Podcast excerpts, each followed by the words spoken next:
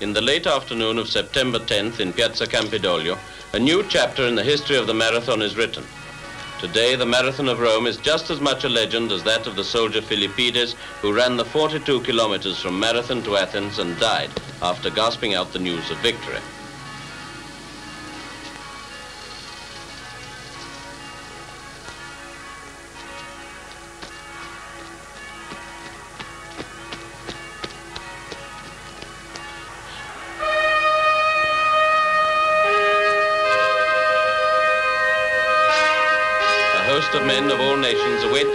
Under the raised hand of Marcus Aurelius.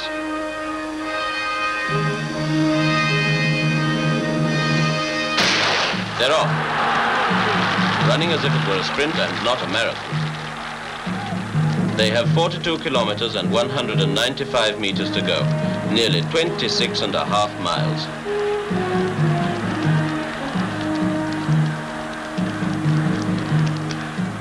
Bonjour à toutes et à tous, vous êtes sur Cause Commune 93.1 FM, soyez les bienvenus au cœur des rencontres littéraires de la librairie. Équipage, comme si vous y étiez. Vous avez pu entendre en introduction un extrait d'une archive audiovisuelle issue d'un reportage du comité olympique sur l'épreuve du marathon à Rome en 1960 ce sont les premiers jeux retransmis en direct à la télévision. L'archive nous permet de voir le parcours de la légendaire épreuve du marathon remportée par l'Éthiopien Abebe Bikila. Retenez son nom, cet homme est entré dans l'histoire en battant le record du monde et en courant pieds nus à Rome 20 ans après l'invasion de son pays par Mussolini. Un pied né en pleine période des décolonisations et alors que ce furent aussi la première participation d'athlètes africains, Sylvain Coher a fait de sa course un roman, Vaincre à Rome, publié en 2019 aux éditions Actes Sud. C'est une plongée dans la tête du champion. Kilomètre après kilomètre, l'écrivain imagine ses pensées, les images qui lui viennent pendant la traversée qui dura 2 heures, 15 minutes et 16 secondes.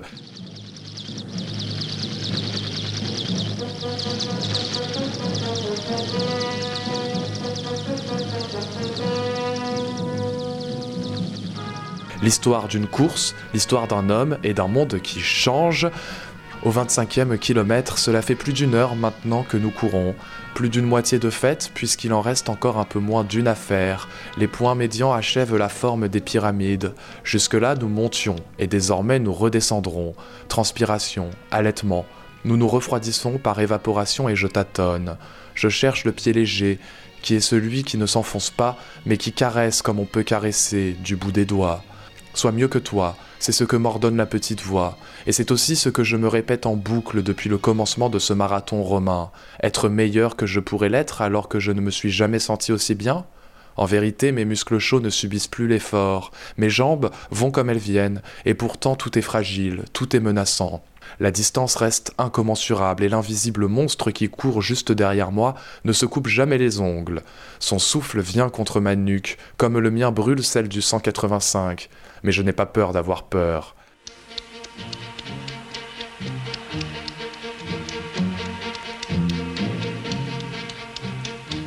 L'appui sur l'avant du pied et mon talon qui effleure le goudron juste avant l'appui des orteils, puisque le talon revient chaque fois à l'identique, parfois même si rapidement qu'il faut oublier un peu ses pieds de crainte de les voir s'en mêler. Même l'empereur du berceau de l'humanité, le Ras Taifari Makonnen Haile Selassie Ier, court avec moi, L'empereur n'agite pas les jambes, il se meurt comme un aigle, les pattes jointes, et il suffirait qu'il le décide pour me dépasser d'une traite et vaincre sans effort. Mes pieds nus ont reçu l'énergie de l'aptéroromo. Mes pieds nus ne me doivent rien, et je me borne à les guider comme une arme secrète, un missile de croisière. Si certains animaux courent parfois sans mobile apparent, c'est avant tout pour mesurer leur capacité à fuir ou à attaquer. Qu'est-ce qui pourrait nous faire courir ainsi autrement, sans autre danger que de perdre la foi en se faisant rattraper? C'est comme ça. Pas de fauve sur les talons, ni d'armes ennemies braquées dans le dos, ni fureur, ni duce, pas de crime originel sinon notre immobilité dans les secondes qui ont précédé le coup de feu du départ. Et la course sauva le coureur, et le Seigneur l'aidera, a dit Saint Jacques. Je cours parce que je déteste marcher, et je ne vois rien dans ce monde sans pitié pour m'indiquer qu'il faille rester immobile. Cause commune? La voix des communs. Bonsoir, bonsoir à tout le monde. Merci d'être là ce soir. Alors, je vais commencer par faire euh, quelque chose euh, d'inhabituel. Euh, c'est je vais me changer. Voilà. Donc, je vais, je vais le faire tout de suite.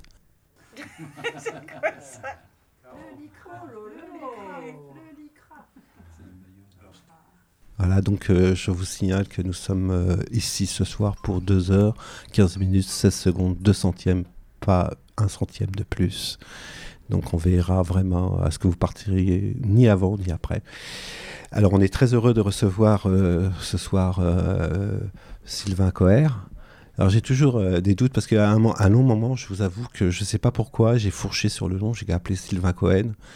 Dans ma tête, hein, euh, après je me suis rectifié moi-même. Et moi je, suis très honnête, donc je vous dis tout à peu près. Deuxième chose, c'est euh, quand le livre est paru il y a plus d'un an, un an et demi maintenant, je crois quelque chose comme ça, je ne sais plus très bien la date. C'est avant même d'avoir lu euh, la première ligne, j'ai dit à, la personne qui me présentait le bouquin, j'ai dit j'invite. M'a dit mais tu... bah, non, je t'inquiète pas, j'invite. Point. Donc je vais introduire un peu plus quand même le livre. Donc Vaincre à Rome. C'est une course qui se passe donc en 1960, la date exacte dès le début. D'ailleurs, euh, on va introduire peut-être euh, tout de suite, en lisant, peut-être un extrait, qui est la première page. On va commencer par le début, ça sera toujours plus simple de commencer par le début. Samedi 10 septembre 1960, nous sommes à Rome, près du Capitole de Michel-Ange et des ruines du Forum romain. C'est l'avant-dernier jour des Jeux Olympiques, le dernier jour du calendrier éthio- éthiopien. On se prépare au marathon, l'ultime épreuve de ces Jeux. On fait des petits sauts presque sur place, on respire à fond et on s'apprête au départ. Dans quelques secondes, il sera 17h30, l'heure attendue par les 69 concurrents de ces 17e Jeux Olympiades. Il fait 23 degrés et la nuit tombera vite car le changement d'heure n'existe pas encore. Ceci n'a rien d'un marathon, c'est la guerre. Sous nos yeux, le dossard numéro 11 est celui du jeune caporal éthiopien de la garde du royal de du Négus. Il se nomme Abébé Bekila et il a 28 ans. Il est venu à Rome pour reprendre un combat déjà gagné 20 ans plus tôt. Et voici dans nos mains le récit du marathon d'Abébé, 42 km et 195 mètres linéaires pour une durée idéale de 2 heures, 15 minutes et 16 secondes. Du temps et de l'endurance. C'est le parti pris de ce livre. Lire comme on court, d'une seule traite, en ménageant son souffle. Je vais m'arrêter là. euh, après, on ira euh, peut-être 5 km plus loin, 10 km plus loin. On va, on, va, on va courir un peu avec lui. Et euh, donc, du coup, je, vais, je vais me tourner vers, tout de suite vers, pour lui donner la parole, parce que maintenant je me tais. Euh, Est-ce que, donc, je vais poser une fausse question, parce qu'on a déjà, on a déjà un tout petit peu parlé, mais j'avais préparé ma question, alors je pourrais quand même servir quelque chose. Est-ce que tu as écrit le livre de la même manière? Est-ce que je l'ai écrit en 2 heures 15 minutes 16 secondes? Non, je l'ai écrit en, un peu plus de temps. Je l'ai écrit en 17 ans, euh, parce que je suis très lent. Je suis pas très sportif. Mais j'ai mis beaucoup plus de temps à l'écrire. Euh, tu veux que je, je- dise d'où il vient? Alors il vient, euh, je ne fais pas de marathon, je ne suis pas très sportif. Moi mon truc c'est plutôt la voile, donc euh, c'est plus sur l'eau que, sur terre. Et il se trouve qu'en 2004, euh, j'ai en une fin de, soirée devant la télé, j'ai vu un reportage sur, alors je ne sais pas si c'était les, géants du sport ou j'allais dire les dieux du stade, mais ça je crois que c'est un poster. Euh, j'ai vu un reportage sur les, personnes qui avaient marqué le sport euh, d'un œil.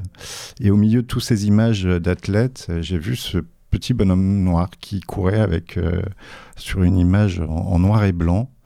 Et j'ai trouvé ça très beau et on voyait juste la caméra qui, faisait un zoom sur ses pieds nus et on voyait juste passer. Et, vu que j'avais pas mis le, son au moment où j'ai monté le son, j'ai juste entendu Abebe Bikila que j'avais marqué sur un petit carnet en me disant que je trouvais ça assez fascinant. Et euh, en 2004, euh, j'avais encore un modem, donc j'avais pas le réflexe de Google, euh, donc j'ai quand même été chercher dans, dans des livres sur le sport qui était Abebe Bikila. Et là, j'ai vu que c'était ce caporal éthiopien qui avait gagné la course. Et je ne sais toujours pas encore aujourd'hui pourquoi il m'a touché à ce point-là. Moi qui cours pas, donc qui m'en fiche complètement du, de, l'athlétisme. En tout cas, il y, avait, il y avait quelque chose de fort. Et euh, à l'époque, j'écrivais un livre, donc j'ai mis euh, quelques lignes sur Abebe Bikila dans ce, ce livre-là. Et puis, j'ai décidé de, de, postuler pour la Villa Médicis à Rome. Et euh, j'ai fait un dossier où tous mes amis se sont moqués de moi. J'ai fait un dossier sur Abebe Bikila, courant à Rome en 1960. On m'a dit que c'était pas très sérieux pour aller à la Villa Médicis. Et euh, malgré le peu de publications que j'avais, j'ai été pris sur ce dossier-là. Et donc, j'ai écrit pendant euh, un an à Rome. Euh, j'ai fait le parcours.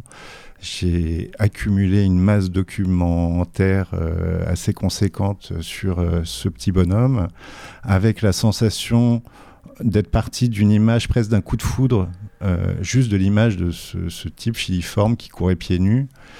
Et euh, une fois que j'ai commencé à chercher, en fait, c'était comme une, armoire avec plein de tiroirs. Je tirais des tiroirs sur des, d'une part sur des pans d'histoire qui m'étaient complètement inconnus, parce que l'Éthiopie pour moi c'était résumé à, une chanson euh, dans les années 80. Euh, j'avais pas beaucoup d'images, j'avais pas beaucoup de, savoir dessus, et j'ai découvert d'un seul coup ce qu'avaient été les guerres italo-éthiopiennes. J'ai découvert d'un seul coup que ce pays, comment ça fonctionnait.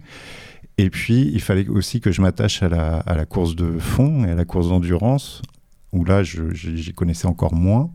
Donc, j'ai multiplié à Rome et à Paris des interviews en, jouant un petit peu, en demandant à tout le monde si, euh, si euh, les, gens connaissaient des sportifs ou des entraîneurs. Et de fil en aiguille, je me suis mis à rencontrer des entraîneurs euh, de course, de, des sportifs, des marathoniens. Et donc j'avais préparé une espèce de grille d'une naïveté incroyable, de, de, grille de questions. Je crois que ma première question c'était pourquoi vous courez? Et puis ça fait quoi quand on court? Enfin, je, je, suis rentré comme ça un petit peu avec, euh, avec ma naïveté. Et j'ai découvert un sport qui, me fascinait. Alors, sans le pratiquer, je pense que j'aurais un infarctus assez rapidement, avant même le premier kilomètre, je pense, vu ce que je fume. Mais en tout cas, j'ai découvert un sport qui m'interrogeait sur d'autres plans. Peut-être j'en reparlerai tout à l'heure, mais je pense qu'il y a deux sports qui me font ça. Je l'ai dit tout à l'heure, moi mon truc c'est plutôt la voile. Alors peut-être que la voile ça ferait le troisième sport, mais en tout cas la boxe c'est la, course d'endurance, c'est des sports, euh, des sports pauvres, des sports où on n'a pas besoin de grand chose pour aller pour aller se mettre sur le terrain, euh, des sports où les meilleures euh, équipes ou les meilleurs entraînements finalement ne font pas grand chose parce que c'est des sports quasiment de volonté ou de niaque ou ou de, de, de puissance intérieure et euh, quand je disais que la petite commode, à chaque fois que j'ouvrais un tiroir, à chaque fois, ça me confortait. À chaque fois, j'avais l'impression que l'image que j'avais vue à la télé commençait à prendre corps. Et à Rome, je me suis retrouvé face à, une difficulté qui était une difficulté euh, presque statutaire. C'est que moi, je suis romancier. Mon boulot, entre guillemets, c'est de raconter des histoires. En tout cas, je suis pas historien, je suis pas journaliste, je n'ai pas les compétences pour faire ça. Et euh, plus j'ouvrais les tiroirs de la commode, plus je me disais, alors c'est complètement incroyable cette histoire, parce que l'histoire en elle-même d'Abebe Bikila est un espèce de, roman tragique euh, terrible. Alors pour vous la faire euh, courte, Abebe Bikila est pris pour les Jeux Olympiques en 1960 par un concours de circonstances parce que Wami Biratu l'athlète qui, était, qui devait aller aux Jeux Olympiques se blesse juste avant le départ. En gros, on le pousse dans un autocar en lui disant Tes scores, ils sont pas mal, même si on n'y croit pas, euh, mais c'est toi qui vas y aller. Donc il se retrouve, il quitte pour la première fois l'Éthiopie, il se retrouve dans un avion pour la première fois, il arrive en Italie pour la première fois, et il gagne les Jeux Olympiques en euh, massacrant, enfin en, quand même largement devant toutes les équipes super entraînées du monde entier en 1960. En 64, il regagne à Tokyo, alors, ce coup-là, avec des chaussures. Alors, pour l'anecdote, vu qu'on en a pour 2h15 minutes 16 secondes, je peux me perdre un peu en anecdote. Euh, le, succès de, son premier marathon a déclenché un, une espèce de, de petit intérêt commercial quand même pour l'époque. Il faut voir que 1960, c'est les premiers jeux en vision Ça veut dire que c'est les premiers jeux retranscrits à la télé, enfin transmis à la télé dans le monde entier. Il n'y a pas encore de sponsors. La plupart des athlètes sont des militaires qui est la seule profession qui permet de faire du sport en étant payé. Abebe Bikila est un militaire. Et au terme de ces jeux, il y a un petit malin au Japon euh, qui s'appelle euh, Onisaka Tiger, je crois que j'arriverai jamais à dire son nom. Euh, c'est Azik, euh, les chaussures Asie, qui se dit, euh, dis donc, le premier qui arrive à mettre des chaussures à ce type-là, il est un petit peu, en termes d'image, ça, va être, ça va être assez puissant. Donc il fabrique une chaussure qui est toujours en vente, hein. euh, une chaussure spécialement pour lui, avec des semelles très fines, pour qu'il puisse aller à Tokyo avec des chaussures. Et le jour du départ, sur la ligne de départ à Tokyo, en fait, il a des pumas, parce que les Allemands sont forts en commerce aussi, donc le chèque devait être quand même un peu plus fort. En tout cas, il court avec des chaussures et là, pour le coup, il fait un vrai score de marathon. Pour la deuxième fois, il est champion euh, du monde. Enfin, il, gagne les Jeux Olympiques à Tokyo euh, avec un, score qui là le range parmi les grands, parce que deux minutes, je ne sais plus son score à Tokyo, mais là, on est quand même sur des gros scores de l'époque. Et on apprend après, la presse apprend que juste avant Tokyo, il avait été opéré de l'appendicite, mais il n'avait pas voulu le dire au docteur 15 jours avant, euh, parce qu'il pensait qu'on n'allait pas le laisser courir. Donc il avait encore les cicatrices de son opération de l'appendicite, mais il a quand même gagné les Jeux Olympiques. Quelques années après, je crois que c'est à Mexico, il se casse le, le, tibia, mais il court quand même. Au 15e kilomètre, il tombe, c'est une catastrophe, il souffre comme un damné, mais il veut finir. Voilà. Et puis, euh, à Rome, le cadeau de l'empereur à laissé l'acier, c'était une coccinelle, ce qui était très classe à l'époque, j'imagine, d'offrir une coccinelle à une Volkswagen. Et euh, Bébé Bikila va avoir un accident avec sa, Volkswagen, il va se retrouver sur le toit. Euh, les mauvaises langues disent qu'il n'avait pas bu que de l'eau, mais ça c'est les mauvaises langues. Euh, en tout cas, il passe la nuit écrasé par la carrosserie de sa Volkswagen de son cadeau de Rome et il va devenir euh, paraplégique et faire les Jeux s'entraîner, commencer à s'entraîner pour faire les Jeux Olympiques, euh, les Jeux paralympiques il commence à les faire au tir à l'arc. Il a des scores tellement incroyables que tout le monde croit en lui pour devenir le champion du tir à l'arc aux Jeux paralympiques. Mais aussi au basket, il est très fort. Enfin, ce type, on a l'impression que rien ne l'arrête et que c'est une espèce de, de, de, destinée comme ça, du, à la fois de tragédie de, et, à la fois de succès incroyable.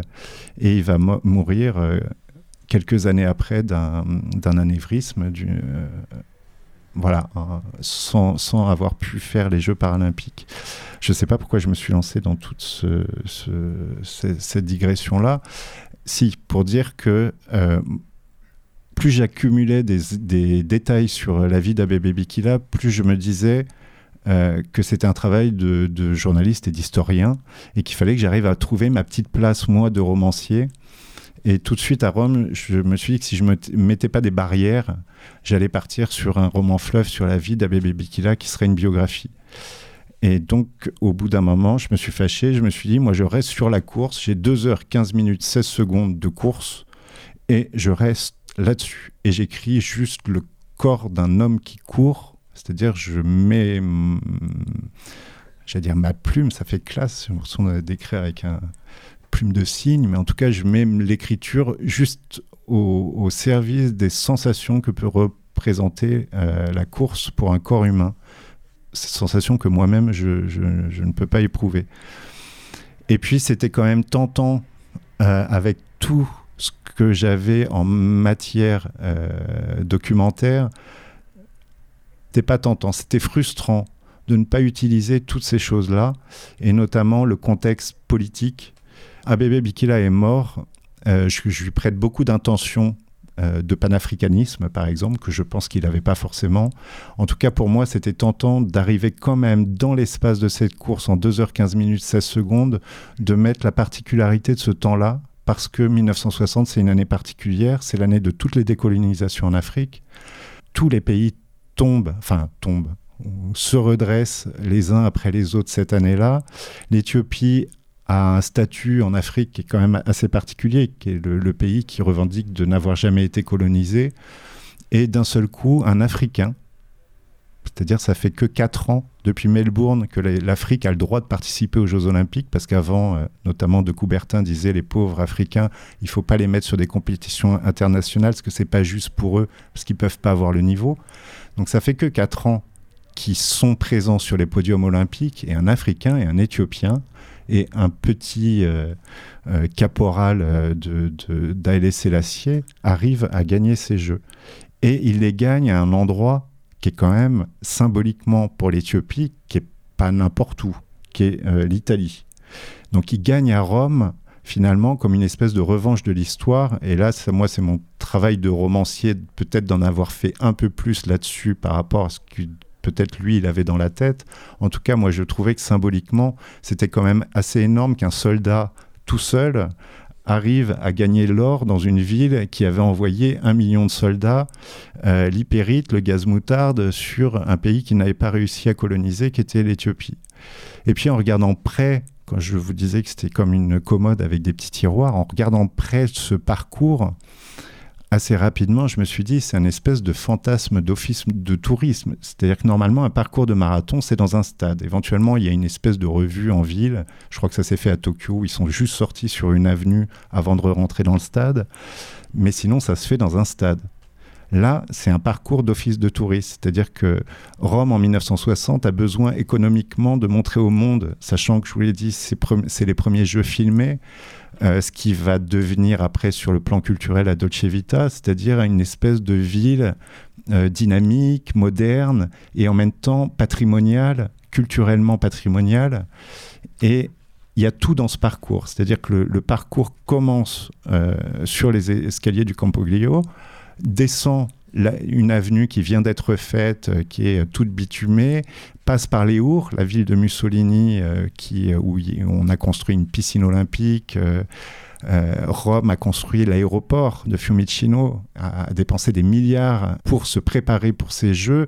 Et du coup, l'épreuve emblématique des Jeux olympiques, qui est le marathon, doit montrer toutes ces choses-là au monde entier et du coup, on a une espèce de parcours comme ça qui montre la modernité, qui montre le périphérique. Alors ça fait sourire maintenant, mais en 1960, le périphérique, c'est l'image même de la ville moderne de la ville du, déplacement. Le périphérique est tout neuf, il est, il est bitumé quasiment de la veille, ce qui a tué quelques jours avant euh, euh, un cycliste, entre autres, parce qu'il fait très chaud sur le bitume neuf.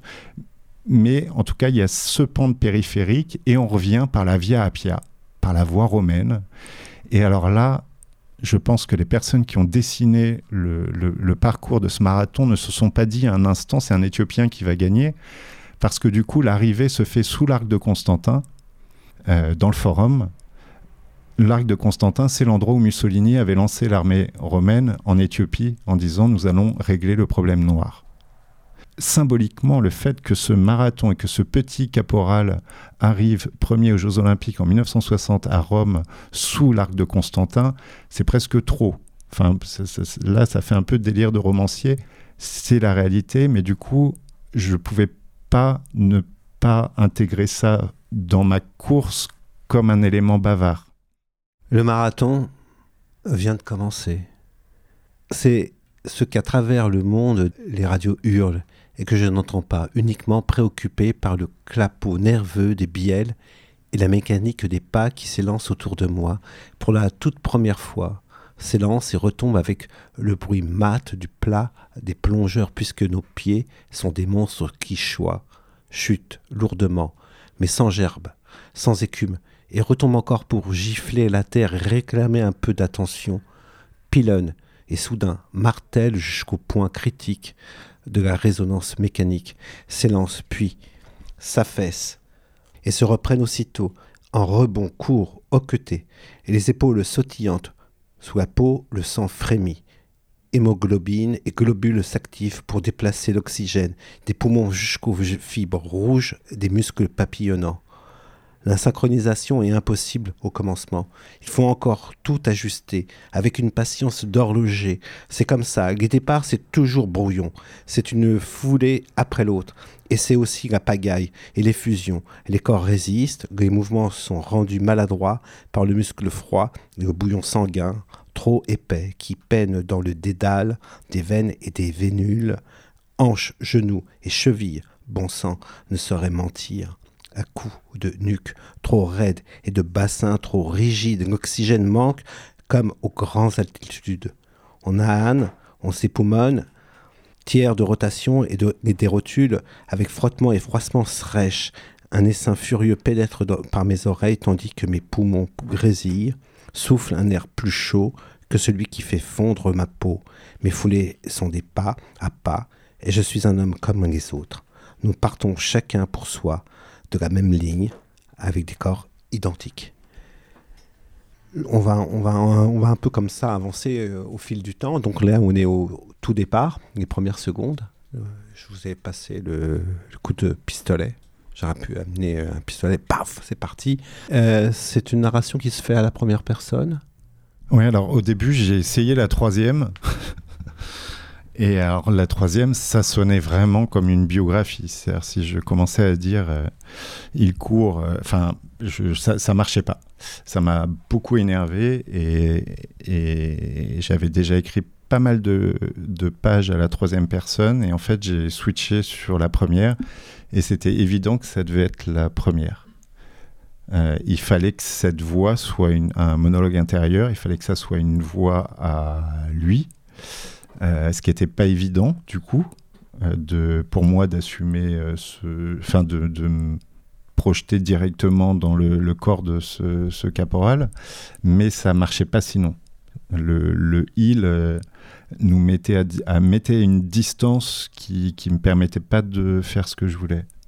Et, et, du coup, donc, je vais rebondir un peu parce que, évidemment, quand tu as découvert la première fois cette image, après, est-ce que tu as, est-ce que tu tu as visionné énormément euh, les courses euh, ou comment, comment ça s'est passé pour toi euh, à ce moment-là? Comment comment comment tu as pu rentrer dans, dans, cet univers à part le fait que tu as dit tout à l'heure que tu as posé beaucoup de questions à, des entraîneurs Comment comment ça pouvait se passer? Est-ce qu'il y avait est-ce qu'il y a eu un rapport très je dirais très personnel avec euh, Kila est-ce qu'il y a eu une, sorte de rencontre euh, Il y a eu des moments où tu le perdais, où tu avais le sentiment que tu y étais ou tu n'y étais pas, euh, ou c'était vraiment quelque chose de très intime J'avais des, des, questions sur le fonctionnement du corps. Encore une fois, mais je, n'ai jamais couru, je ne sais pas comment ça fonctionne. Et euh, dans les questions que j'avais aux entraîneurs ou aux sportifs, je leur demandais comment ne serait-ce que les groupes musculaires, comment ça fonctionne? J'ai essayé petit à petit de poser des questions pour essayer, moi, de me faire une représentation de mon propre corps en train de courir. Alors, ça paraît peut-être un peu... Euh, ça fait un peu psychopathe de dire ça, mais j'avais besoin de moi de pouvoir, sans le faire, encore une fois, mais de pouvoir endurer, euh, sentir ce euh, chaque muscle sollicité. Euh, j'ai rencontré deux nutriciens qui m'ont expliqué comment ça fonctionnait au niveau énergétique, euh, qu'est-ce qui s'appauvrissait en premier. Donc il a fallu que je comprenne ce, mais comme un cours de, de, sciences naturelles, un peu comment, comment ça fonctionne la course d'endurance, c'est-à-dire comment, comment mon coureur, petit à petit, qu'est-ce qui s'épuise en lui euh, où est-ce qu'il va chercher sa force? Comment, sachant que Abe Bikila ne s'arrêtait à aucun des, des stands de ravitaillement, merci, euh, ça veut dire qu'il avait tout en lui. Et à chaque fois que je posais une question comme ça, moi j'avais un travail, euh, encore une fois, qui est un travail de, documentaire, qui était d'aller chercher le maximum d'informations que j'avais sur, sur tout, tout, toutes ces questions-là pour arriver à me projeter et, à pouvoir incarner ce corps-là par l'écrit. Donc forcément, il y a... Alors j'en ai retiré beaucoup parce que sinon ça aurait ressemblé un petit peu à une espèce de, de, de, Vidal de la course. Mais euh, j'ai gardé des choses qui pour moi étaient euh, des petites clés euh, sur le fonctionnement. Tout à l'heure, tu lisais le il peut y avoir des choses sur les, fibres musculaires, sur, euh, euh, même cette idée du squelette. Alors quand je dis j'étais obligé de poser des questions, j'étais obligé de repartir quasiment à la base, n'y connaissant rien, euh, sur le fait que pour moi c'était, je ne savais pas cette chose-là, qu'on s'était redressé non pas pour marcher mais pour courir, ce qui explique pour nous marcheurs la plupart des problèmes de, squelette et de mal de dos, c'est-à-dire que notre corps est incliné pour la course et non pas pour la marche. pourquoi? Parce qu'il a fallu qu'on court, qu'on court pour sauver, parce qu'on n'avait pas de griffes, on n'avait pas de dents. Donc on est vraiment des, des, pistards à, l'origine, on est des coureurs. Et la seule chance de l'être humain, finalement, c'est son endurance. C'est-à-dire que on court moins vite que le tigre, mais on court beaucoup plus longtemps. Alors je sais pas si ça sert à quelque chose quand il y a un tigre du coup, mais n'empêche que notre particularité, c'est l'endurance et la gazelle a beaucoup moins d'endurance qu'un être humain peut-être pas fumeur comme moi, mais en tout cas, euh, ça fait partie des particularités qui nous, enfin, qui moi euh, m'interrogeaient. Et à partir du moment où j'allais accompagner pendant 2 heures 15 minutes 16 secondes cet homme qui court, j'avais besoin, par exemple, de savoir à la cinquième minute ce qu'il pouvait ressentir. Alors il y avait cette histoire, s'il y en a parmi vous qui courent ce, mythe, enfin qui n'est pas un mythe, mais le mythe du mur par exemple, qui est le, le 30e kilomètre et, euh, et, le fait que la plupart des coureurs sont, fusillés à ce moment-là. Euh, pour un marathonien comme Abebe Bikila, en fait, il n'y a pas de mur. Mais moi, c'était tentant de le mettre, donc je lui ai mis un petit mur. Voilà. Mais plus par clin d'œil euh, vis-à-vis de cette somme documentaire où je me disais quand même, il faut que j'utilise tout ce que j'ai été chercher. Euh, par exemple, j'ai très peu utilisé la musique alors que j'ai couvert tout ce qu'il pouvait y avoir en musique euh, en Éthiopie en me disant il faut que j'aille aussi chercher un rythme. C'était une fausse piste. Voilà. Après, ça sert à ma culture générale, mais c'était c'est pas des pistes que j'ai exploitées. La piste politique, par exemple, je savais que Bébé Bikila a participé à un coup d'État euh, l'année d'après les Jeux Olympiques. Il a été sauvé de la prison parce qu'il était trop populaire pour être tué. Euh, mais cette piste-là, je me suis dit, il y a quelque chose et je l'ai abandonnée parce que finalement, ça correspondait à rien avec la course. Par contre, tous ces éléments euh, corporels, euh, il me paraissait important à, mettre. Alors, après, c'est une question de dosage. Peut-être c'est trop, peut-être c'est pas assez. De toute façon, c'est jamais parfait. Mais j'avais vraiment, enfin, peut-être que la, première intention de ce livre, c'était de pouvoir montrer un, enfin, ou de donner à ressentir un corps qui court.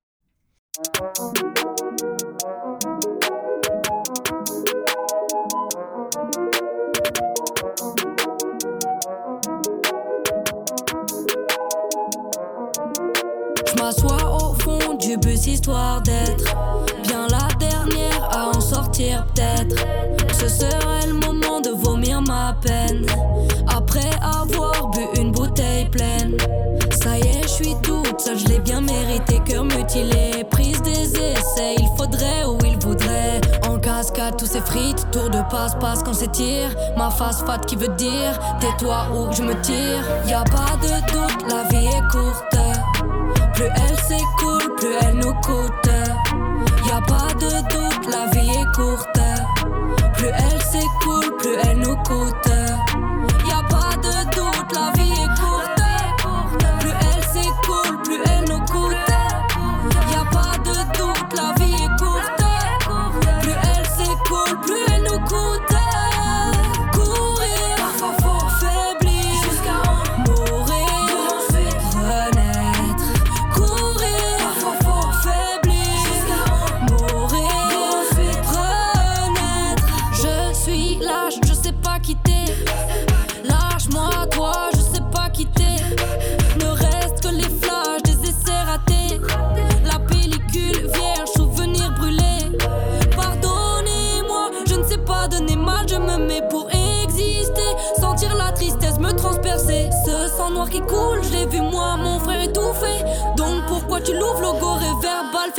Fait. Y a pas de doute, la vie est courte.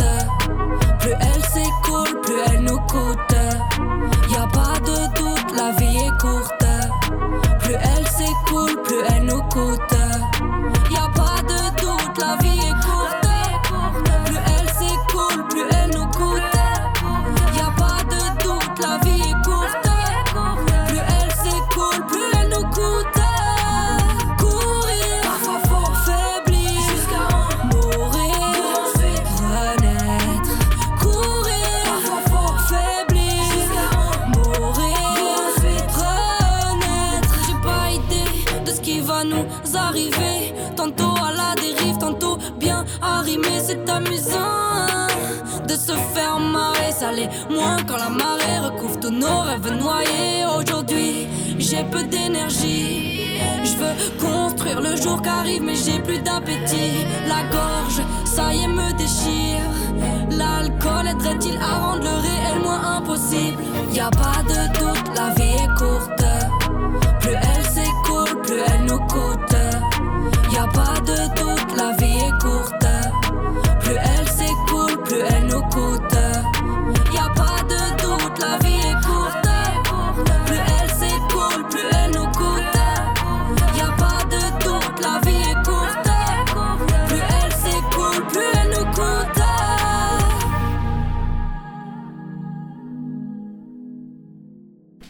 C'était la rencontre avec Sylvain Coher, auteur de Vaincre à Rome aux éditions Actes Sud sur la course d'Abébé Bikila aux Jeux Olympiques de Rome en 1960. Vous trouverez toutes les références dans la fiche podcast de cette rencontre, c'est sur le site cause-commune. Euh, on, va, on va aller quand même au cinquième kilomètre, là. Donc, euh, au cinquième kilomètre, les genoux s'affaiblissent sous les bassins empesés de mes compagnons de fatigue, les 23 degrés de cette fin de journée et les 72% d'humidité ne nous épargnent pas. Et pourtant, la troupe poursuit et s'achemine comme elle le doit.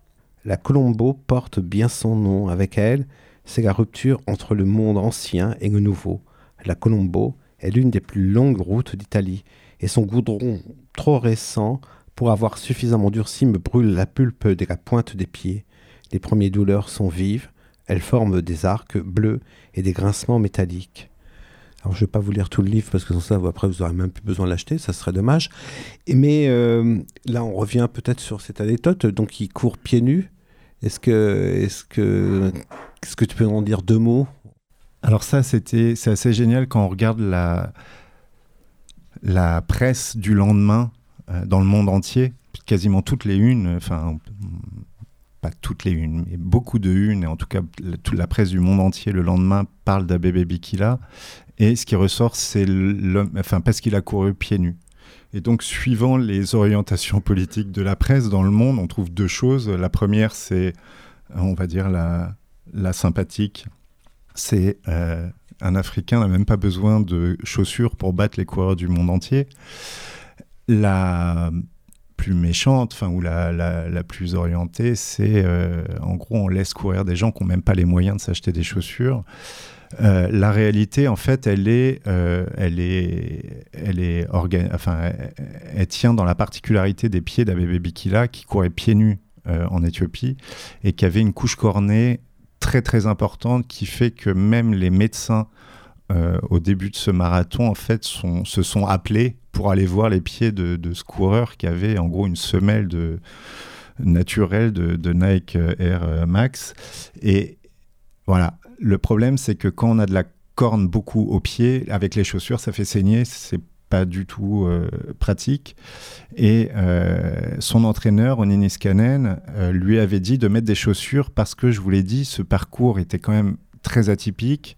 Dans un pays qui avait beau avoir été cliné, il faut voir que c'est Rome en 1960, c'est quand même des ronces et, du, et, des bidonvilles et euh, beaucoup de travaux dans, les mois qui ont précédé les, Jeux, dans les années, enfin les mois qui ont précédé les Jeux. Donc beaucoup de débris partout, euh, les poubelles dans la rue, pas d'égout. Euh, donc son entraîneur lui avait dit si tu cours pieds nus là-dessus, tu vas te massacrer les pieds, donc mets des chaussures. Et on a une image d'archive où on voit Bébé Bikila arriver euh, dans l'endroit où il y a la préparation pour le, départ de la course. Et il est en survêtement et il a ses chaussures. Il a ses chaussures de course.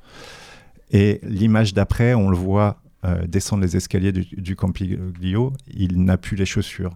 Et lui-même va expliquer après qu'il a retiré ses chaussures au dernier moment en se disant si j'ai mal aux pieds, je ne vais pas pouvoir gagner donc le, clin d'œil de, la presse, c'est que du coup, ça a été vu comme un événement politique.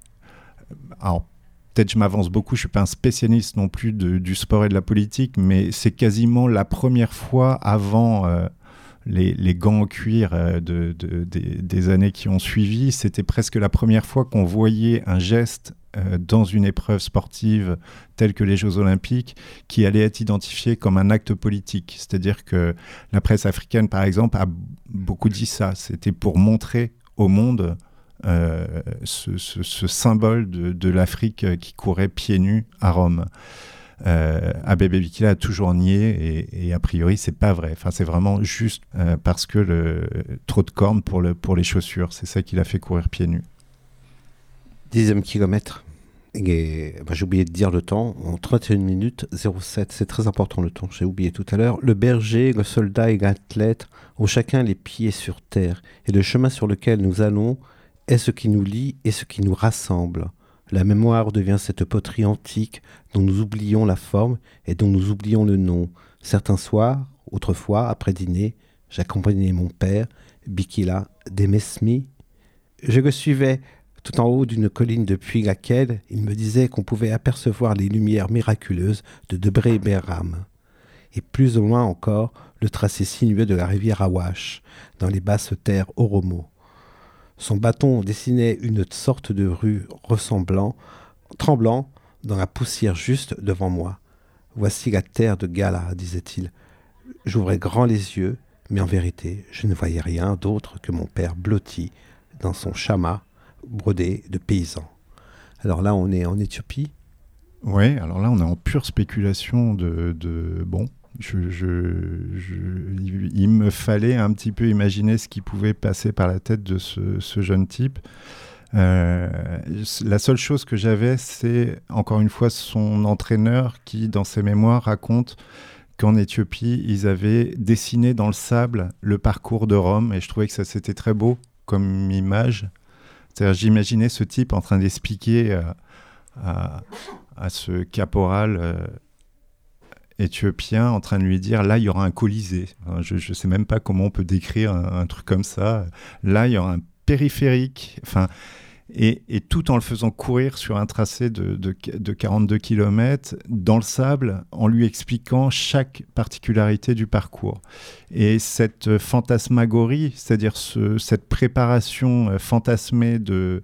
Alors j'imagine qu'il lui montrait des photos, j'imagine qu'il y avait d'autres supports, en tout cas, je me disais que pour un, berger, et c'est pas c'est pas rien un berger. Un berger, euh, ma, grand-mère était bergère. un berger, c'est quelqu'un qui écrit, c'est un géographe, c'est quelqu'un qui écrit l'espace, qui, a toujours des repères, qui a toujours, euh, qui, sait lire à la surface de la terre toutes les indications qui vont lui permettre euh, de se repérer, de connaître les dangers, de les devancer. Et c'est le seul, à, ma connaissance, et pour avoir fouillé toutes les archives de, des, Jeux Olympiques, euh, c'est le seul à avoir passé un mois avant à faire le parcours avec son coach et en regardant uniquement la structure du, du, du parcours. Et c'est pas pour rien parce que notamment toute cette partie finale sur la Via Appia. La Via Appia, aujourd'hui, on dirait une piste cyclable. On a remis des, des pavés là où il y avait des trous. Mais en 1960, c'était une décharge. C'est-à-dire, pour les constructions, on avait volé les plus belles pierres, les, pierres tombales, donc il y avait des trous. Euh, les fermiers qui passaient avec, euh, avec les. Il y avait encore les charrettes euh, avec les roues en fer, avaient remis des, des, trucs dedans. Enfin, on a fait courir, et ça, c'est une petite chose aussi qui est, qui est intéressante, on a fait courir la nuit des sportifs sur un parcours qui était extrêmement dangereux.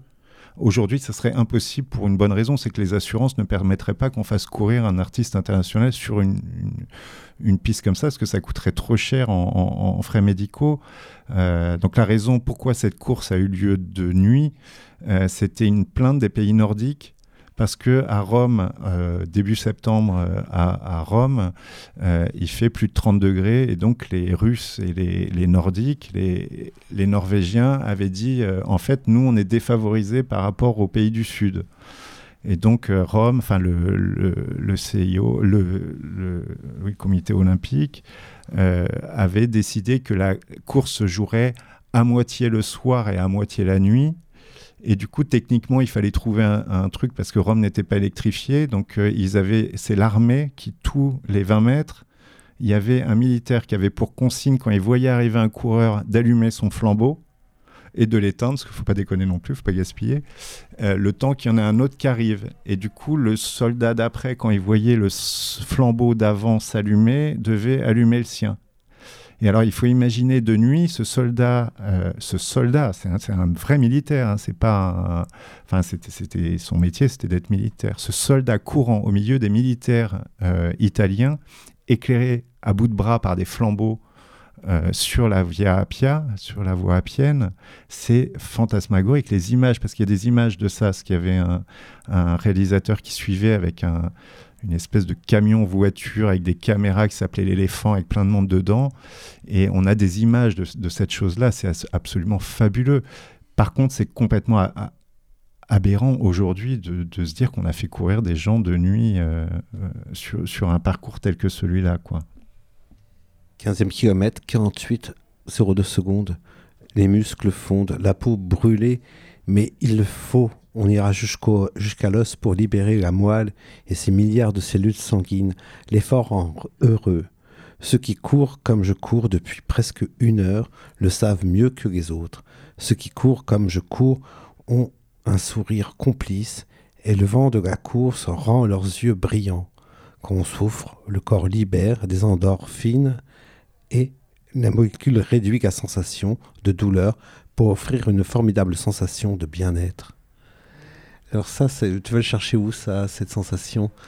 Alors ça, c'était les témoignages de, marathoniens, des marathoniens que j'ai interviewés. J'ai eu des choses super. J'ai un, marathonien qui me disait que, bah, en me parlant du mur, qu'il ne ressentait plus parce que il, il en fait trop pour ressentir le mur, mais il disait que lui, les premiers murs qu'il s'est fait quand il était plus jeune, dans ses premiers marathons, il pouvait se voir du, dessus. Et je trouvais ça assez magique comme truc, quoi. Enfin, sans drogue, sans rien. Hein. Enfin, il arrivait à se voir courir comme s'il était euh, au-dessus. Donc ça, c'est quelque chose que j'ai récupéré. Après, il y a tout ce, fonctionnement d'endorphine qui font qu'en effet, la plupart m'ont dit que... Euh, j'ai eu des témoignages de gens qui m'ont dit qu'ils avaient des crises de fou rire, par exemple, en courant, ou, euh, je vais passer les détails, mais vraiment des sensations de plaisir qui peuvent être très très fortes, ou des sensations d'abattement et de dépression, ou de... Enfin, on le corps passe, c'est de la chimie, hein, c'est tout ce que le corps fabrique euh, nous fait passer par euh, euh, des états successifs qui peuvent être complètement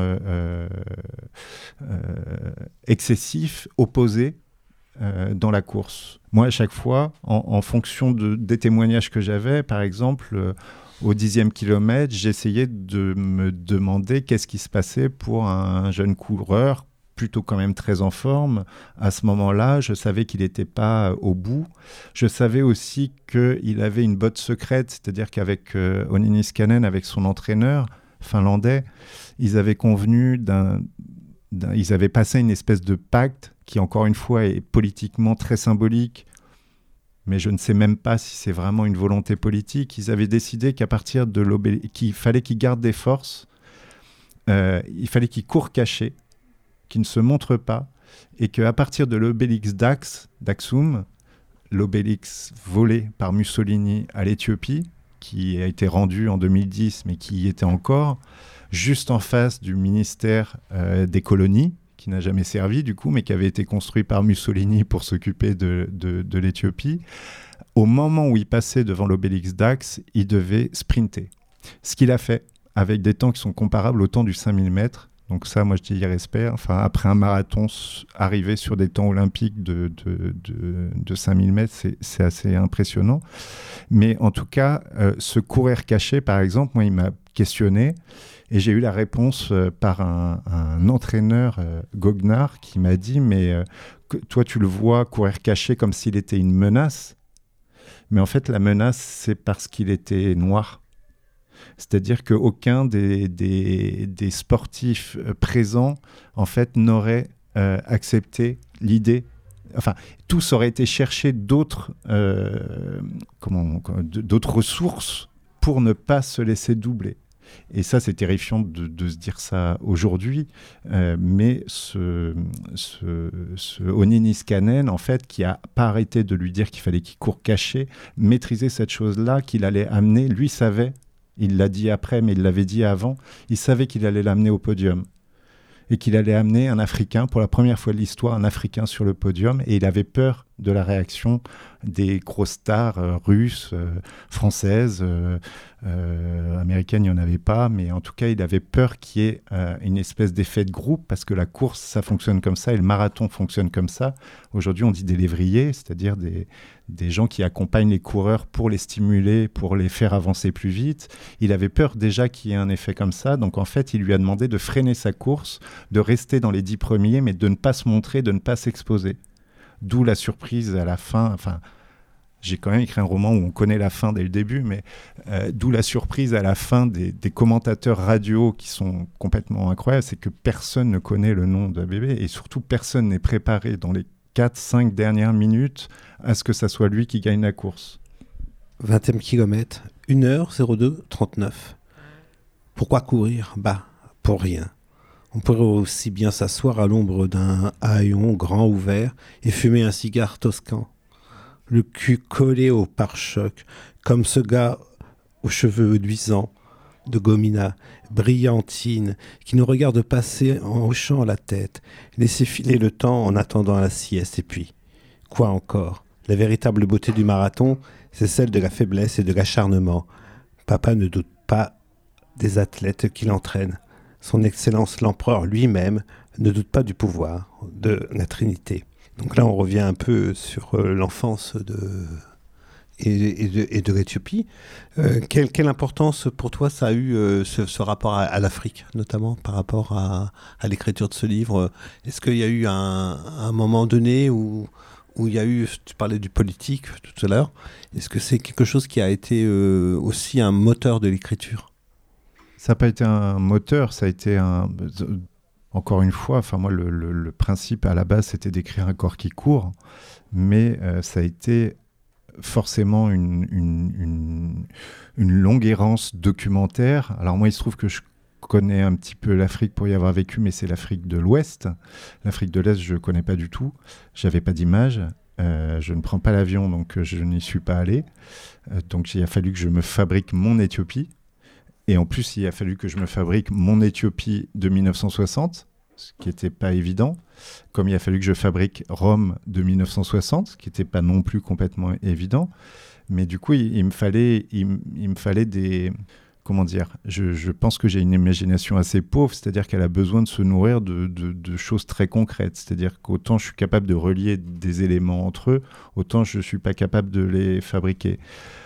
Donc mes promenades, entre guillemets, en, Éthiopie, elles se sont faites euh, sur tout ce que je pouvais trouver comme... Euh, euh, je parlais tout à l'heure de la musique, mais ça a été une espèce de grand cours d'histoire, ça a été de découvrir tout ce qui avait fait, au moins sur ce laps de temps-là, c'est-à-dire de son enfance à 1960, tout ce qui avait pu faire l'histoire d'Abébé Bikila, qu'est-ce qui avait pu le construire.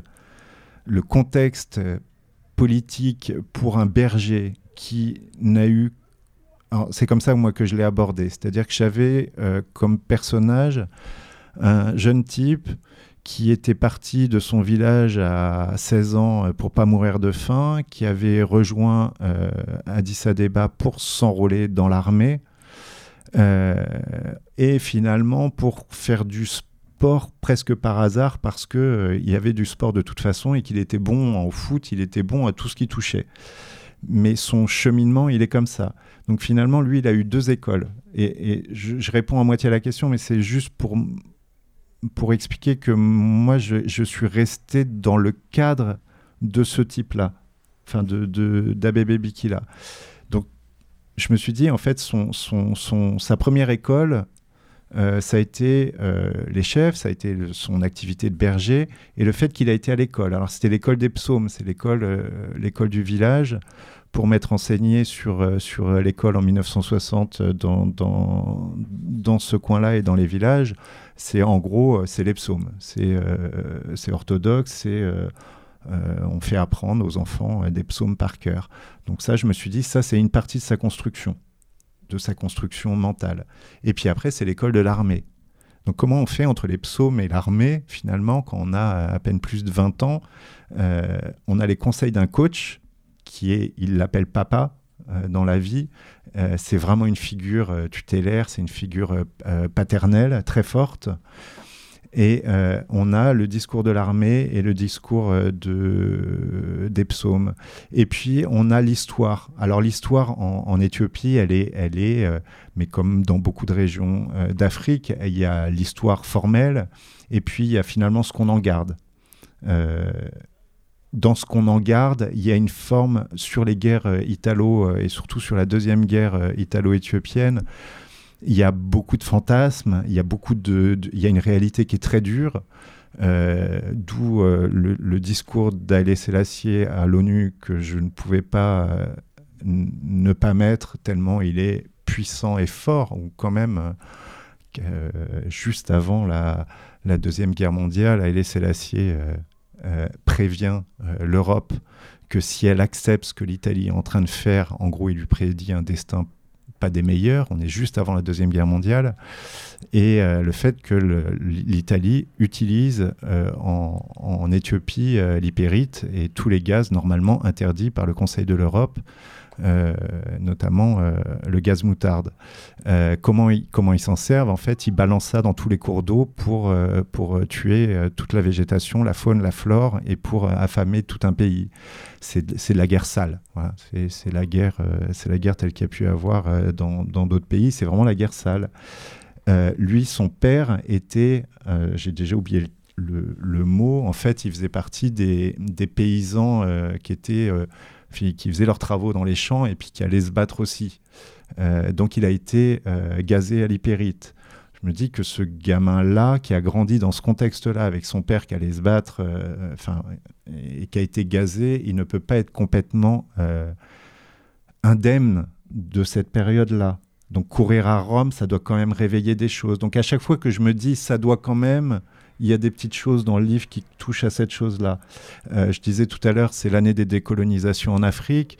Je ne vois pas comment, en habitant à Addis Abeba, euh, en étant militaire, il n'avait pas conscience, alors sans parler de panafricanisme ou de vraiment de volonté panafricaniste, mais en tout cas, je sais que je, je ne peux que savoir qu'il y avait une conscience de ce qui était en train de se jouer sur tout un continent dans cette année-là. Donc forcément, il fallait que ça apparaisse un petit peu. Après, c'était dangereux pour moi. Si ça apparaissait trop, ça passait comme une volonté. Et je pense qu'il avait peu de volonté politique. C'est ce que. Enfin voilà. Mais à chaque fois, je prenais des petites choses pour les glisser dans mon texte en me disant bah ça, forcément. Enfin voilà, forcément. On va peut-être pas continuer tout à fait, euh, parce que je regarde l'heure quand même. Euh, euh, on va peut-être passer. J'aimerais bien. Euh, j'ai un passage que j'aime beaucoup. C'est. Euh, Je peux te lire Giono si tu veux. Ah bah oui, hein, à la fin, ouais. Il se trouve que Giono, dans des interviews, a, dit qu'il était présent sur la ligne d'arrivée. Moi, je ne le crois pas. Il y a des détails qui font que, je ne crois pas. Je pense qu'il était en train de boire des coups un peu plus loin. Il était à Rome, mais c'était assez chic en 1960 d'être sur les, les grosses manifestations sportives. Il paraît que ça l'est encore un petit peu. Mais... Donc Yono a, dans, une, dans une interview, euh, dans un, c'est un document euh, qu'on peut, je crois qu'on peut trouver sur l'INA avec sa voix qui dit ce texte-là que j'ai recopié. Donc ce n'est pas moi qui l'ai écrit. J'ai été heureux le jour du marathon. J'étais sur la ligne d'arrivée. J'étais très bien placé. Et sur cette ligne d'arrivée du marathon, nous avons vu arriver une espèce d'elfe bondissant, joyeux et gai, pas fatigué du tout et pieds nus, qui venait de faire ses 40 kilomètres en valsant, et qui arrivait pas essoufflé du tout, et qui a commencé à parler, à discuter, à raconter de petites histoires, et après ça, nous avons vu arriver, je crois que c'était le français, à bout de force, livide, on le ramassait à la petite cuillère, les autres, alors les autres, ils étaient soutenus par des nourrices tout le long, et on s'est demandé quel était ce personnage extraordinaire qui venait d'arriver comme ça, si fort, si magnifique et très beau. Et c'était un berger éthiopien qui avait couru et qui a dit Mais c'est déjà fini Mais dans la journée, moi, derrière mon troupeau, je cours beaucoup plus vite que ça. Et alors, en, face de lui, il y avait des gens qui avaient été travaillés non seulement par des soigneurs, non seulement par des ministres du sport, non seulement par des subventions gouvernementales, mais qui avaient été bichonnés, tripotés, grattés, poncés et lavés, briqués, et qui représentaient la France, l'Indochine, le Transvaal, la Nouvelle-Zélande, le Groenland, tout un tas de trucs comme ça. Eh bien, tous ces types-là étaient effondrés lamentablement sur la ligne d'arrivée, alors que le berger éthiopien, qui n'avait été préparé par personne, était arrivé en dansant. Euh, je pense qu'on peut, si vous avez des questions, on peut, on peut commencer la conversation maintenant entre nous et j'ouvre le, débat si vous le désirez. Voilà, donc euh, j'attends euh, éventuellement vos questions. Cause commune, la voix des communs. Peut-être que tu nous parles, je ne sais pas dans le détail, mais j'ai compris qu'il y avait une adaptation au théâtre. Oui et peut-être euh, nous raconter, ça a dû t'apporter encore peut-être d'autres choses, peut-être d'autres éléments, une autre vision encore. Alors oui, ça c'est le, deuxième. Euh, euh, pour moi, c'est vraiment un, livre à. c'est une aventure au long cours. Parce que, donc je l'ai commencé en 2004. Je l'ai abandonné en 2006 parce qu'il y a un, petit écrivain qui s'appelle Jean Echnoz qui sortait courir au moment où moi j'avais fini mon texte et là, comment dire, depuis, j'ai brûlé tous ces livres. C'est toujours pour la radio. je vais me faire des copains. Euh, en tout cas, c'était terrible. Ça m'est tombé dessus comme un piano, comme euh, au piano. Et du coup, j'ai abandonné le, je l'ai abandonné pendant pendant 10, 12, 13 ans. Euh, je pensais même que j'avais perdu le, manuscrit et je l'ai repris en 2017 euh, à la suite d'une rencontre que j'ai faite avec des gens dans une médiathèque à Guérande, en Loire-Atlantique, et où je parlais de la vitesse. Et au bout d'un moment, je me suis mis à parler d'Abébé Bikila, et en fait, je devais parler d'un autre livre que j'avais fait, c'était un livre de moto. Et pendant toute la rencontre, j'ai parlé d'Abébé Bikila, et à la fin, les gens m'ont dit, mais c'est ce livre-là, nous, qu'on a envie de lire. Et je me suis dit qu'il était temps que je, je retrouve le carton d'Abébé Bikila. Euh, et, vu qu'il faut des sous un petit peu pour écrire de temps en temps, euh, j'ai fait une résidence à, Orléans dans un théâtre avec le théâtre Charbon, au, théâtre Gérard Philippe d'Orléans, à la Source, qui était une résidence euh, pour pouvoir écrire. Et puis dans cette résidence, il devait y avoir des rencontres publiques.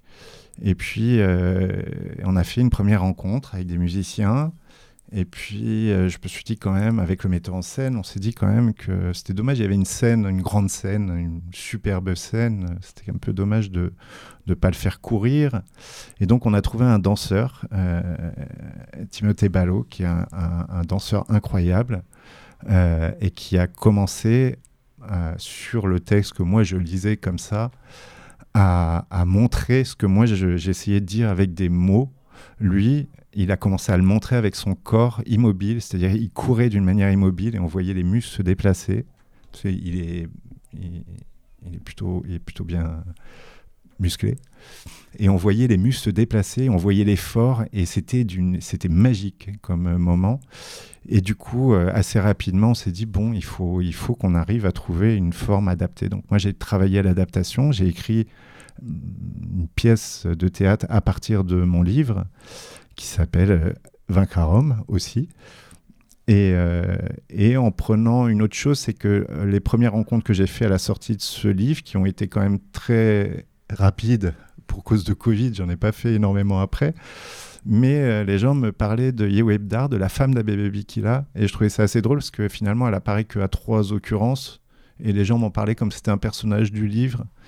Et je me suis dit que c'était pas mal aussi de, de profiter de la pièce pour pouvoir parler de la femme de celui qui court et qui est resté en Éthiopie. Ça m'intéressait beaucoup d'avoir euh, du coup son regard à elle sur euh, cet homme qu'elle a vu partir un matin pour aller prendre l'autocar, qui était son mari à elle et le soldat de son empereur, et qui est revenu euh, quelques jours après, en, étant une espèce d'icône planétaire. Et quand je dis icône planétaire, ça fait aujourd'hui, ça fait un peu sourire. Je vais juste vous donner un exemple. C'est, vous voyez, le film Marathon Man avec Dustin Hoffman? De 1976 de, euh, comment il de bref. Tout le générique de Marathon Man, c'est Abebe Bikila qui court. Alors que Dustin Hoffman, en 76, est très bankable. Hein. Enfin, ça n'a rien à voir. Enfin, pour ceux qui ont vu le film, c'est un thriller. Alors oui, ça parle de marathon, mais toutes les images, c'est Abebe Bikila qui court pieds nus à Rome. C'est jamais Abebe Bikila qui court en basket euh, à, Tokyo. Parce que on a symboliquement quelque chose qui nous dépasse complètement et qui finalement est peut-être la chose qui moi m'a touché et qui m'a fait écrire ce livre-là, c'est qu'on touche à la mythologie. C'est une figure christique, c'est une figure symboliquement très forte qui nous, je pense, qui nous parle aussi au niveau du cerveau reptilien. Je disais tout à l'heure qu'on s'était redressé pour courir. Je pense qu'il y a quelque chose de cet ordre-là. Cet homme euh, quasiment nu, pieds nus, euh, et, qui court, euh, qui, court devant le monde entier. Je, pense qu'on est sur une force, une forme très symbolique. Et ça y est, j'ai perdu mon fil. pourquoi j'ai dit ça Et voilà. Et donc cette femme qui d'un seul coup, bah, finalement, perd son homme euh, et gagne une, médaille, quoi. Enfin, une icône. Donc ça m'intéressait de, la faire intervenir. Et euh, dès le début, on s'est dit que la course était du rythme et que c'était pas possible sans rythme. Et il se trouve qu'on a trouvé aussi un batteur. Euh. Enfin, tout ça s'est construit vraiment d'une manière très simple. Et aujourd'hui, on a une pièce qui a été jouée au début de l'été à, à Orléans. donc, il y a une pièce avec une comédienne qui vient dans cette librairie, ce qu'elle m'a dit qu'elle m'a envoyé un petit SMS en me disant qu'elle avait vu un panneau comme quoi je venais la librairie. Euh, euh, un danseur, un batteur et un autre comédien qui joue au Niskanen et un parcours avec une piste. Euh, et, c'est une très belle pièce et qui vient d'être, c'est tout frais de cet été aussi, labellisée pour Paris 2024. Donc normalement, elle devrait être jouée et, j'espère bien à Paris prochainement. Voilà. Donc c'est une espèce de voilà d'aventure d'aventure qui continue. D'autres questions? Non, moi juste je me demandais, en, entrant dans ce personnage et en l'écrivant à, la première personne, du coup on, on rentre dans ses pensées pendant la course et on se dit c'est vrai, euh, des marathoniens ou des gens qui courent euh, en deux heures, euh, ils ont de quoi penser en fait, ils pensent pas forcément à, leur course. du coup, est-ce que les marathoniens, les entraîneurs que tu as interrogés, t'ont dit à quoi ils pensaient quand ils couraient? Alors la plupart m'ont dit qu'ils pensaient à rien. Il y en a même, là, depuis que le livre est sorti, j'ai rencontré des marathoniens qui m'ont dit que c'était n'importe quoi. Enfin. J'assume, je veux bien. Euh, je, vais faire juste une blague. De, un, jour, j'ai eu un livre qui a, été traduit en allemand et la traductrice me disait c'est pas possible. Dans mon livre, il y avait une mouette qui tournait le dos au vent. Et elle me dit j'ai été me auprès de spécialistes des mouettes. La mouette ne tourne jamais le dos au vent. Et moi, je lui ai dit bah ouais, mais la mienne, si. et voilà, moi, ma mouette, elle aimait bien ce. Voilà. Là, c'est un peu pareil. Euh, après, pour être vraiment précis, la plupart des choses, par exemple la petite voix dans le livre, c'est un marathonien qui me l'a donné. Et il m'a dit que lui, quand il courait, euh, tous les moments euh, down, ou, voilà, il, a il, commence à me dire, j'ai une petite voix qui vient me secouer. Et moi, je le regarde, il me fait, mais vous savez, la petite voix où quand vous êtes dans votre douche et vous dites, merde, j'ai pas fermé le gaz, ou il faut que j'aille acheter du sopalin, ou une petite voix comme ça, qui est une voix de soi, mais on sait pas trop d'où elle vient. Euh, et, voilà, il me disait qu'il courait avec sa petite voix, et ça, pour le coup, je l'avais noté en me disant bon, ça y est, j'ai un artifice euh, littéraire, c'est-à-dire je vais pouvoir avoir aussi quelqu'un d'autre qui intervient dans un monologue intérieur. Mais sinon, la plupart des. Il y a des coureurs, par exemple, qui m'ont dit qu'il y a une coureuse, une cour, euh, coureuse, une coureure, une coureuse. Une femme, il y a une femme qui court qui m'a dit que elle voyait une tombe, euh, il y avait une tombe ouverte devant elle tout le temps du marathon. Alors ça, ça fait un peu peur. Je l'ai récupéré aussi, hein, parce que je vole, moi, c'est mon métier de voler. Euh, après, elle, quand elle me le disait, c'était très intense. Elle y mettait quelque chose de très fort, quoi. Et elle disait que chaque pas qu'elle faisait, elle mettait ce pied dans cette... Et en fait, après, elle m'expliquait que c'était la zone d'ombre, c'est-à-dire que la plupart du temps, on court dans son ombre et que c'est le seul périmètre qu'elle voyait parce qu'elle lève jamais la tête et qu'elle regarde jamais autour. Euh, il y a un, un marathonien euh, italien qui m'avait dit que quand il court, euh, il a une vue panoramique qu'il peut pas expliquer, mais il sait tout ce qu'il y a autour. Par exemple, il peut savoir le numéro des coureurs euh, qui, est à côté de lui alors qu'il ne tourne jamais la tête.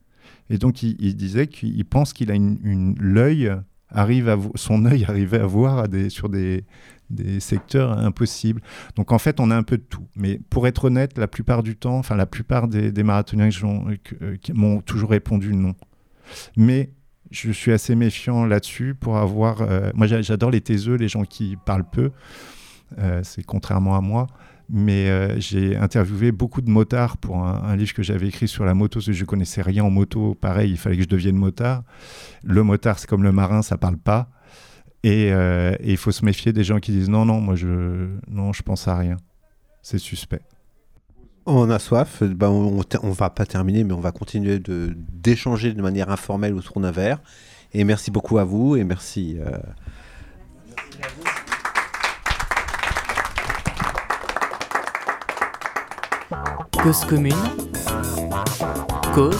Commune, c'était la rencontre avec Sylvain Coher, auteur de Vaincre à Rome aux éditions Actes Sud sur la course d'Abébé Bikila aux Jeux Olympiques de Rome en 1960. Vous trouverez toutes les références dans la fiche podcast de cette rencontre, c'est sur le site cause-commune.fm dans la rubrique Comme si vous y étiez. Merci à vous d'avoir écouté cette captation. Euh, je vous souhaite à toutes et à tous une excellente journée, une très bonne soirée ou une bonne nuit selon l'heure à laquelle vous nous écoutez on va se quitter sur le titre New York, New York de euh, DJ Cam. Merci d'être à l'écoute de Cause Commune. C'est sur le 93.1 sur la FM en Ile-de-France, sur le DAB+, et sur internet cause-commune.fm. Bye bye